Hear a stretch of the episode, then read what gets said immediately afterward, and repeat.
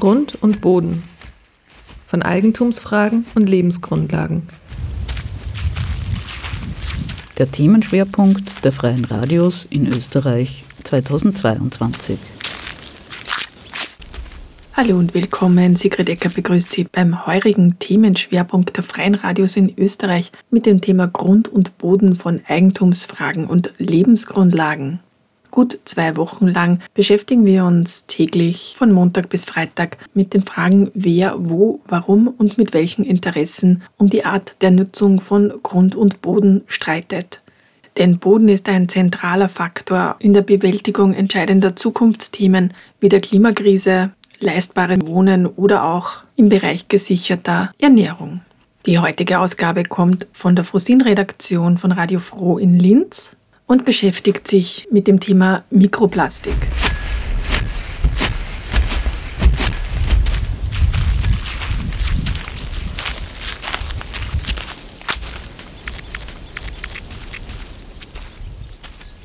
Die weltweite Produktion von Kunststoff steigt seit den 1960er Jahren laufend an. Der Weg von der Produktion bis zum Entsorgen ist ein sehr kurzer, denn Plastik steht für Einweg. Unvorstellbare Mengen landen dann täglich in unserer Umwelt. 700 Kilogramm Plastikmüll in jeder einzelnen Sekunde sollen es zum Beispiel im Meer sein. Die Bilder dazu haben wir bereits im Kopf. Dass Plastikmüll in kleinste Teilchen aber genauso in unseren heimischen Flüssen schwimmt, das wollen wir schon weniger wahrhaben. Mikroplastik, das meint übrigens winzige Kunststoffteilchen, die kleiner als 5 mm sind und aus ganz unterschiedlichen Kunststoffarten bestehen können. Noch unbekannter ist, dass dasselbe für Luft und Boden gilt. Wir sind in der Zwischenzeit umgeben davon. Und so findet es logischerweise auch seinen Weg in den menschlichen Körper. 5 Gramm Mikroplastik nimmt der Mensch pro Woche über die Nahrung zu sich. Das entspricht dem Gewicht einer Kreditkarte. Wo steht die Forschung zu Mikroplastik im Boden? Worin genau ergeben sich Probleme? Was bedeutet das für den menschlichen Körper und wie müssen wir all dem begegnen? Meine erste Informationsquelle dazu habe ich in Gerlinde Larndorfer vom Klimabündnis Oberösterreich gefunden. Ja, ich bin die Gelinde Landorfer. Ich bin beim Klimabündnis Oberösterreich für die Bereiche Boden und Biodiversität zuständig. Wir betreuen da unter anderem einfach die rund 80 Bodenbündnisgemeinden, die sich eben vorgenommen haben, äh, sorgsamer und sparsamer mit Boden umzugehen. Und ja, äh, unterstützen da die Gemeinden bei unterschiedlichsten Projekten und unterschiedlichsten Bodenschutzthemen. Zu Beginn ein Themenaufriss. Wir sind an dem Punkt angekommen, wo wir uns sowohl über Wasser, Luft als auch Boden selber sozusagen belasten mit dem, was wir der Umwelt zugemutet haben den letzten Jahrzehnten. Plastik ist eigentlich äh, ein sehr junger Werkstoff in Wahrheit, aber hat einen unglaublich schnellen und rasanten weltweiten Siegeszug angetreten. Und ähm, wie so oft bei Errungenschaften der Menschheit kommen dann die Nebenwirkungen, die drastischen und die gesundheitlichen Probleme erst Jahrzehnte später auf. Wir beleuchten jetzt heute konkret das Thema Boden. Was kannst du uns denn dazu sagen? Worin, in welchen Bereichen ist das Klimabündnis da tätig? Also es geht bei uns einerseits darum, einfach wirklich ein Bewusstsein zu schaffen, denn man kann selber sehr viel dazu beitragen, ob das jetzt im eigenen Garten ist, einfach wo ich drauf schauen kann, dass ich einfach zum Beispiel keine Kunststofffolien verwende oder einfach zumindest darauf achte, wenn die Kunststoffe zum Beispiel poros werden und so zu bröseln beginnen, sie vor, vorher einfach aus dem Verkehr ziehe, das ist so ein Ansatzpunkt. Das geht vom, vom Kunststoff, Plastiktopf äh, im Gartenbereich eben bis, bis äh, bis Folien oder diese Schilder, diese kleinen, die man mit den Pflanzen mit einsetzt und die dann einfach zerfallen und all das sammelt sich und kumuliert einfach im Boden, weil man einfach sagen muss, Kunststoffe sind dafür gemacht, dass sie langlebig sind, dass sie einfach äh, biologisch von den Mikroorganismen nicht abgebaut werden können. Das heißt, das summiert sich alles einfach im Boden und, und äh, wird uns da einfach noch sehr lange begleiten. Und da gilt es einfach äh, Bewusstsein zu schaffen bei den ja, Gärtnerinnen und Gärtnern. Da haben wir einen Vortrag zum Beispiel zum Thema Mikroplastik, die unter, unterschätzte Gefahr und wie ich im Garten da ansetzen kann. Und das ist ein Vortrag, den man buchen kann, den zum Beispiel Siedlervereinsgruppen buchen können für ihre Mitglieder, wo wir das Thema einfach aufgreifen. Aber es geht natürlich darüber hinaus auch ganz stark um Themen, die in den Gemeinden sozusagen angesiedelt sind. Und das Thema Kompost, eine ganz wichtige Eintragsquelle ist ja Kompost, Klärschlamm. Und die Gemeinden sind natürlich wichtig für die Bewusstseinsbildung auch, wie man im Haushalt einfach damit mit Kunststoffen umgehen und sie möglichst ja nicht ähm, in die Natur sozusagen verteilen, mhm. denn es ist ähm, ja einfach äh, immer noch erschütternd, dass man das schon angesprochen, wie viel Kunststoff wir in den Umlauf bringen. Und ich habe mir da kurz die Zahl rausgesucht. 1960 waren es EU-weit nur 18 Millionen Tonnen.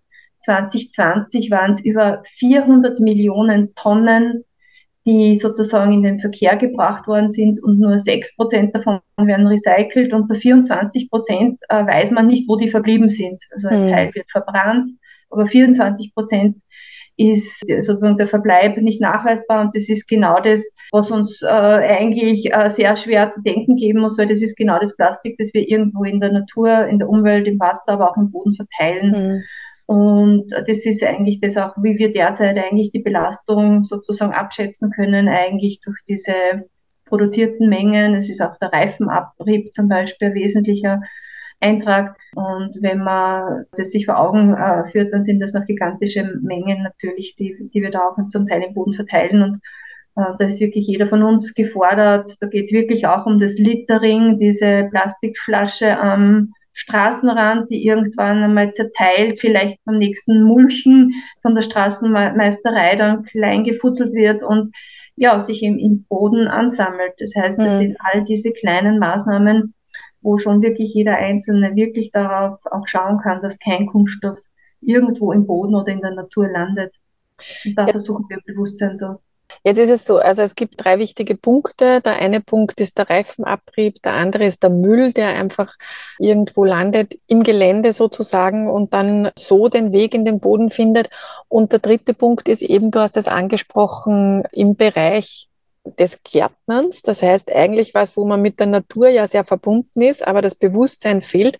Und da würden mich jetzt zwei Sachen interessieren durch dieses Kompostieren, auch die sozusagen, die mit der Natur arbeiten, die Gärtnern, irgendwie geht man davon aus, dass auch Kunststoff so wie ein organisches Material und viele Materialien, die jetzt, die man jetzt gar nicht so, also dass natürlich jetzt Gemüseabfälle verrotten und wieder zur Erde werden, das ist uns allen klar. Aber dass jetzt zum Beispiel auch Baumwolle und diese Dinge alle können ohne Probleme wieder zur Erde werden das Ding am Kunststoff, was das äh, Spezielle ist, dass das eben da nicht so ist und dass das jedes Pickel auf einer Banane macht, da richtet da einen enormen Schaden an und löst sich eben nicht einfach auf, wie man eben vielleicht glaubt. Genau, also das ist, das ist so, dass einfach Kunststoffe, Kunststoffe, also, also herkömmliche Kunststoffe nicht biologisch abbaubar sind, von den Bodenmikroorganismen einfach nicht zerlegt werden können. Es gibt äh, da natürlich jetzt Forschungsansätze und auch zertifizierte biologisch abbaubare so, so Sackerl, die für den äh, Kompost äh, dann verwendet werden dürfen. Aber ja, man muss einfach wirklich sehr, sehr aufpassen, dass das nicht auch dann dazu führt, dass man halt dann wieder irgendein Sackerl nimmt. Und das, das ist eben gerade im Kompost wirklich ein, ein großes Thema, diese Störstoffe, die die Kompostierung ja da sehr schwierig machen und dann eigentlich auch es zum Teil, wenn das schon kleiner, kleinere Teile sind, einfach auch nicht mehr zum Herausholen ist und wir uns über den Kompost eigentlich dann auch den, den Kunststoff oder mhm. äh, Mikroplastik in den, in den Boden holen. Und ja, eine wichtige Quelle für den Kunststoff im Boden ist, muss man sagen, leider auch die Landwirtschaft selber mit den Folien, äh, Silagefolien, die ja in der Landschaft sozusagen äh, gelagert werden und da kommt auch immer wieder einfach zu, zu massive Einträge einfach.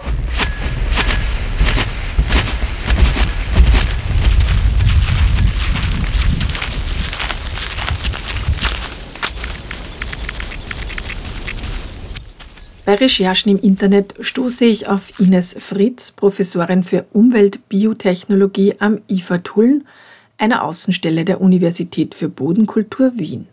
Sie forscht dort seit 28 Jahren an den Folgewirkungen von biologischem Abbau und in Folge an biologisch abbaubaren Kunststoffen.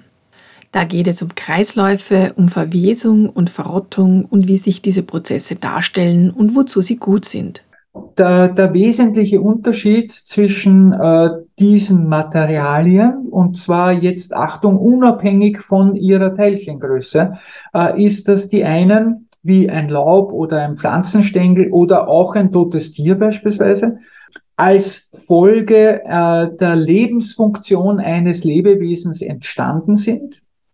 Und äh, als solches Produkt dann, wenn man so will, wenn es eben nicht mehr Teil des Lebewesens ist oder das Lebewesen nicht mehr äh, lebendig ist, dann auch wiederum reintegriert wird durch die sogenannten Destruenten in den großen Stoffkreislauf oder besser gesagt in die großen Stoffkreisläufe, denn die, die großen Kreisläufe sind nicht nur Kohlenstoff, also die organische Materie, äh, sondern auch Mineralstoffe wie Stickstoff, Phosphor, Kalium. Und da hören wir auch schon raus, das sind so in etwa die Hauptnährstoffe, die auch sehr, sehr häufig äh, als Düngeelemente gebraucht werden beispielsweise. Und klar ist, dass diese, diese Reintegration eben genau in der Evolution, das heißt also in der Gesamtgeschichte äh, des Planeten Erde, in dem es schon Leben gibt, äh, immer geschlossene Kreisläufe waren. Das heißt, alle Materialien, die von lebenden Wesen als ihre Lebensfunktion mehr oder weniger erzeugt wurden und aufgebaut wurden, also Körpermasse, wenn man so will, ist immer möglich gewesen, von anderen Organismen auch wieder abgebaut zu werden, damit eben diese Reintegration und dieser Kreislauf funktioniert. So lange, bis dann äh, die Entwicklung der Kunststoffe eingesetzt hat. Das wäre eine lange Erklärung, die kürze ich jetzt aber ab. Äh, aus dem Verlangen der Menschen heraus, Materialien in die Hand zu kriegen, die eben explizit nicht reintegrierbar sind in den, in den Stoffkreislauf, um ihnen die Eigenschaft zu geben, lange haltbar zu sein, eben nicht zu verfaulen, eben nicht zu verwesen, eben nicht zu verrotten. Das war die Zielsetzung, die dann aber auch sehr gut gelungen ist zu erfüllen. Äh, und das sind jetzt die Materialien, wo wir ja an sich eh schon seit 20 Jahren oder ein bisschen mehr als 20 Jahren äh, wissen, dass die zu einem Problem werden, wenn sie unkontrolliert in die Umwelt gelangen.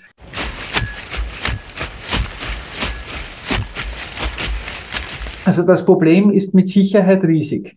Das braucht man gar nicht kleinreden. Äh, es ist riesengroß. Äh, wir schätzen, dass etwa fünf Milliarden Tonnen äh, Plastik, allerdings global, verteilt sind, ungleichmäßig über Meere und über, über Festland. Äh, das kann man leider nicht so ganz genau bestimmen. Das Ankommen in der Bevölkerung, äh, denke ich, ist mittlerweile schon ein bisschen breiter. Äh, ich merke auf der anderen Seite auch, dass zwar viele Menschen das auch als besorgniserregend empfinden, dennoch aber aus ihrem, aus ihrem subjektiven Empfinden heraus, heraus das Problem weit weg sehen. Und zwar weit weg, entweder wirklich als räumliche Distanz, also es sind ja die, in den Meeren ist es ja auch viel leichter nachzuweisen und sichtbar zu machen äh, für eine Dokumentation, als es das im Boden ist, aber auch viel weiter jetzt im, in einem mentalen äh, Sinne, weit weg, weil das sind ja die anderen, ja, die, die das gemacht haben, das sind ja nicht wir, ja, weil die großen Mülldeponien sind in, Asien und in, in Afrika und vielleicht auch in Südamerika, aber ja nicht hier, ja. Wir haben ja hier ein ganz tolles System. Das höre ich ja auch von, von Politikerinnen, mhm. äh, wobei ich immer dazu sage, das sind die Politikerinnen, die sich nicht anständig informiert haben, ja. Denn das Problem ist bei uns mindestens ebenso groß, nur eben weniger gut sichtbar. Das ist die eine Sache. Warum das aber trotzdem noch immer nicht zu Sofortmaßnahmen führt, das ist so, auch so ein menschlich-psychologisches Problem, äh, allerdings auch verschnitten mit einem wirtschaftlichen Problem, muss man ganz ehrlich sagen. Das menschlich-psychologische ist, naja, solange die Menschen nicht tot umfallen, reihenweise schaut es nicht nach akutem Handlungsbedarf aus.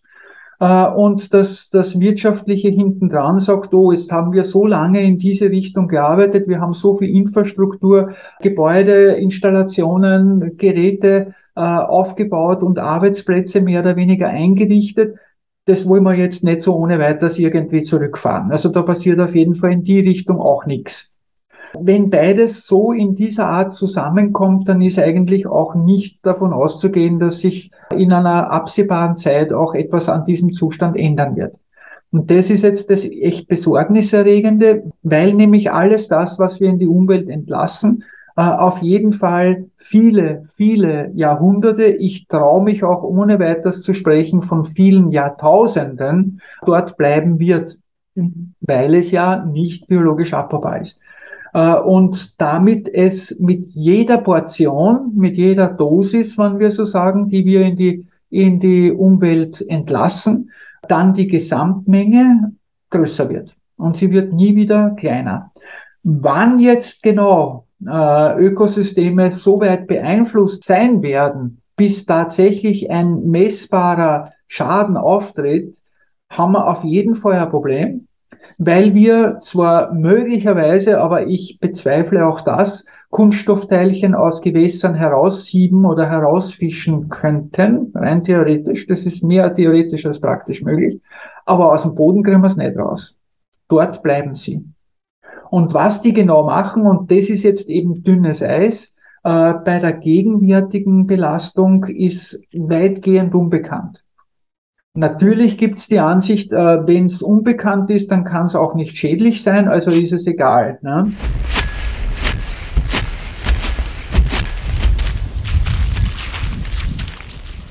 Nur was ich schon beobachte, ist beispielsweise, dass diese Kunststoffteilchen äh, im Unterschied zu Mineralstoffteilchen keine festen Aggregate binden oder bilden, die äh, festes, zusammenhaltendes Bodengefüge äh, letztendlich ausmachen.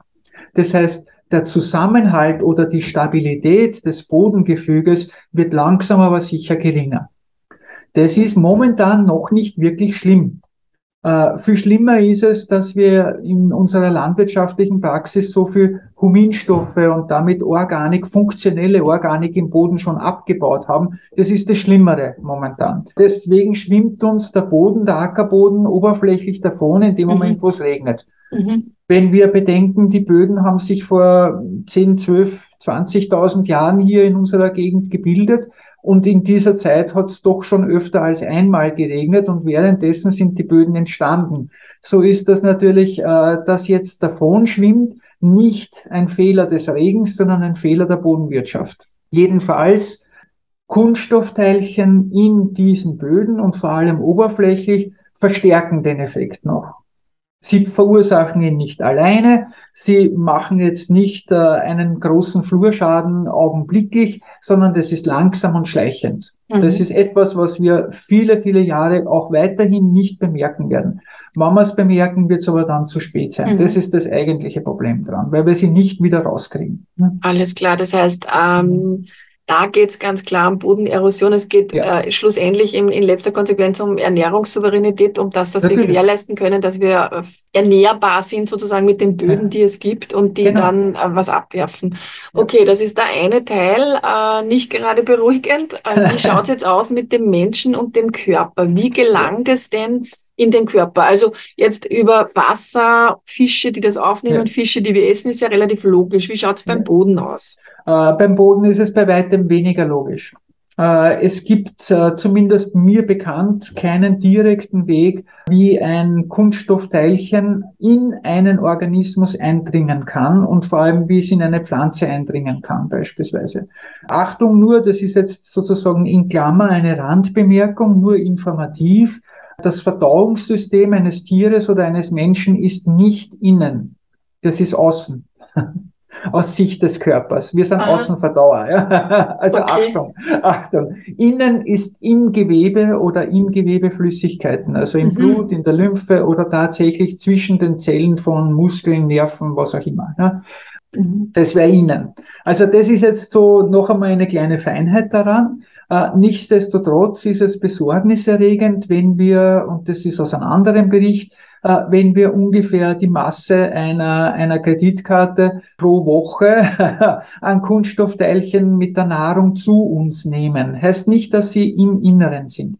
Sie sind typischerweise diese, diese Mikroplastikteilchen typischerweise auch zu groß, um tatsächlich in den Körper zu gelangen, sondern sie bleiben im Verdauungstrakt. Jetzt gibt es zwei Dinge zu beachten. Das eine ist, Mikroplastikteilchen äh, müssen nicht immer im Mikromaßstab bleiben, sondern die können auch weiter kleiner zerfallen und können in Nanomaßstab erreichen, also Nanometergröße erreichen. Und in dem Moment sind sie dann aber zellgängig und in dem Moment können sie auch rein, rein physisch sozusagen in den Körper eindringen, aber auch in Pflanzenmasse eindringen. Und das i-Tüpfelchen darauf, das Sahnehäubchen, ist jetzt, dass wir Mikroplastik, das nicht eindringen kann, analytisch finden können, Nanoplastik, das eindringen kann, aber nicht mehr, weil mhm. es zu klein ist. Um mhm. gesehen zu werden, zu klein ist, um eindeutig nachgewiesen zu werden. Das ist jetzt so dieser, diese Gratwanderung, wo man also auf der einen Seite weiß, das, was ich finde, das tut nichts oder tut nichts Schlimmes. Äh, aber ich weiß, da gibt's noch was Kleineres, aber das kann ich nicht finden. Und darum ist es auch de facto momentan nicht möglich, eine klare, verlässliche, belastbare Aussage zum, zur Gesundheit oder Gesundheitsauswirkung zu geben. Mit einer Ausnahme, und das ist jetzt sozusagen die zweite Information an dem Ganzen, dass ja Kunststoffe relativ selten wirklich Reinstoffe sind, also nur eine Substanz. Das klassische Plastik oder der Plastikartikel besteht üblicherweise aus dem sogenannten Polymer. Das ist also das nicht abbaubare, das speziell so erfunden wurde für eine lange Lebensdauer und aus Additiven, gleich mit der Mehrzahl. Und diese Additive sollen dem Grundgerüst des Polymers eine bestimmte Eigenschaft geben. Es soll elastisch werden oder eben im Gegenteil, es soll nicht elastisch werden. Äh, es soll leicht brechen oder im Gegenteil, es soll nicht leicht brechen. Es soll dehnbar sein oder es soll nicht dehnbar sein und so weiter. Also alle diese Eigenschaften oder es soll äh, frostunempfindlich sein oder wie auch immer oder hitzeunempfindlich und so weiter. Und alle diese, diese Additive die haben dann durchaus, äh, jetzt sage ich, biologische Funktionen, die haben biologische Interaktionsmöglichkeit. Äh, Sie kennen sicher aus dem, aus dem Doku-Film Plastic Planet das Bisphenol A, das ja dann, weil das auch medial entsprechend aufbereitet wurde, dann plötzlich, plötzlich verboten wurde äh, für gewisse Produkte, äh, das Hormonwirkung hat zum Beispiel. Mhm. Und diese Additive, da gibt's viele. Es gibt, ich weiß gar nicht genau wie viele, ich, ich nehme manchmal in den Mund zwischen 70 und 140. Ich traue mich aber fast zu wetten, dass es nur eine Dunkelziffer dazu gibt und das kann ich aber jetzt nicht beweisen und nicht belegen. Aber es gibt viele auf jeden Fall.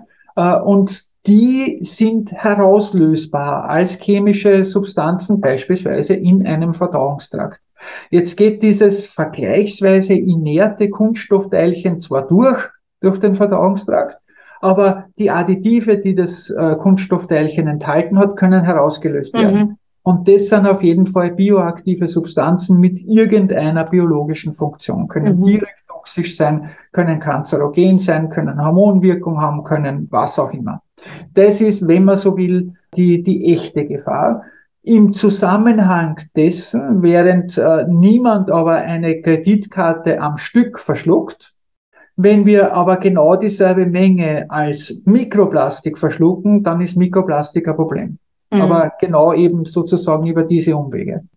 Die Frage ist natürlich jetzt, was tun wir jetzt mit diesem vielen Kunststoff? Das heißt, einerseits, was muss die Politik auch tun vielleicht? Sie können da gern ganz tief in die Tasche greifen, egal äh, sozusagen, ob es erfüllt wird oder nicht. Das wäre nur okay. sehr interessant zu wissen, ja, ja. was wären jetzt wirklich große Hebel, die man mhm. tätigen müsste. Und auf der anderen Seite eben, soll man das ganze Zeug verbrennen? Soll man es zusammenfischen ja. und fangen und schauen, dass wir es loswerden? Oder was wäre jetzt mit dem, was wir da haben, eine, eine Möglichkeit umzugehen? Also mit dem, was wir bereits in die Umwelt entlassen haben, gibt es ganz wenige Optionen, zumal das wieder herausfischen aus den Umweltmedien mit, mit äh, Gewässern begrenzt, mehr schlecht als recht, aber zumindest überhaupt irgendwie möglich wäre, aber nicht gut. Das ist auf jeden Fall keine, keine tolle Strategie, während es aus Boden nicht wieder herausbringbar ist. Also das ist gelaufen. Das, das ist so, wie es ist, da können wir nichts ändern.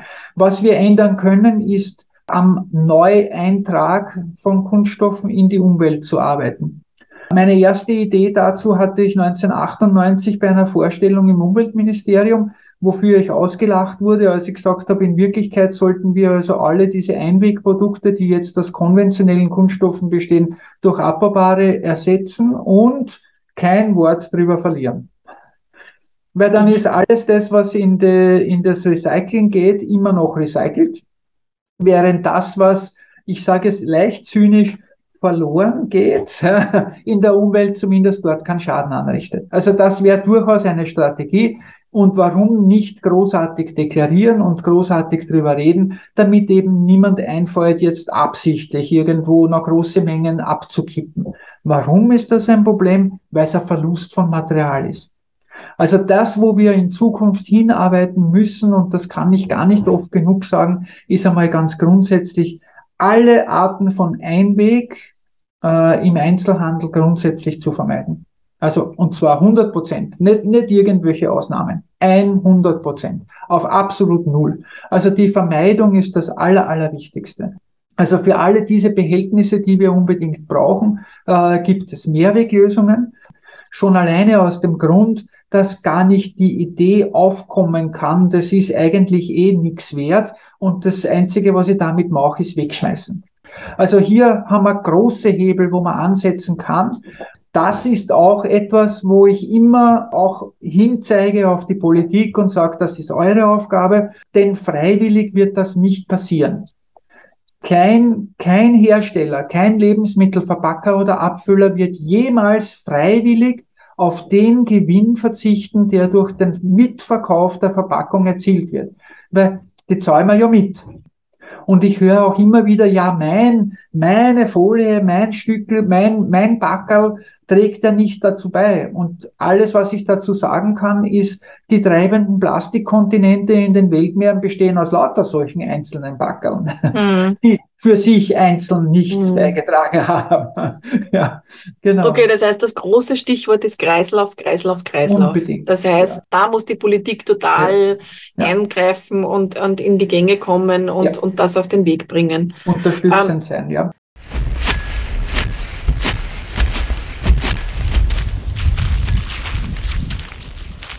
Fazit also, achtsam mit Plastik umgehen. Nichts einfach auf den Straßenrand werfen, denn das landet geschreddert wieder auf unseren Tellern. In Kreisläufen denken und handeln heißt Einwegverpackungen verweigern und meiden. Druck machen ist wichtig. Wo es Plastik braucht, ausschließlich biologisch abbaubares Plastik verwenden und das dann fachgerecht entsorgen, damit es recycelt werden kann. Mit all dem heute beginnen und nicht auf Verordnungen warten. Der Weg ist noch ein weiter, das Verbot des Plastiksackerl, das 2020 beschlossen wurde, ein minimaler Anfang. Auf Initiative des Landes Oberösterreich wurde übrigens auch das Bund-Länder-Projekt Plasbo gestartet, das Daten über die Ansammlung von Kunststoffen im Boden erheben soll, denn das ist schon mal das erste Problem, dass das gar nicht so einfach ist, vergleichbare Messdaten zu erheben. Nun wird ein österreichweit harmonisiertes Konzept zur Bestimmung von Plastik und Mikroplastik in Böden erarbeitet und getestet. Frosin wird Sie dazu am Laufenden halten. Ich bin Sigrid Ecker und bedanke mich fürs Zuhören. Der morgige Grund- und Bodenschwerpunkt wird vom Freirad in Innsbruck kommen mit dem Titel Wir verlieren an Boden Landwirtschaft in Tirol.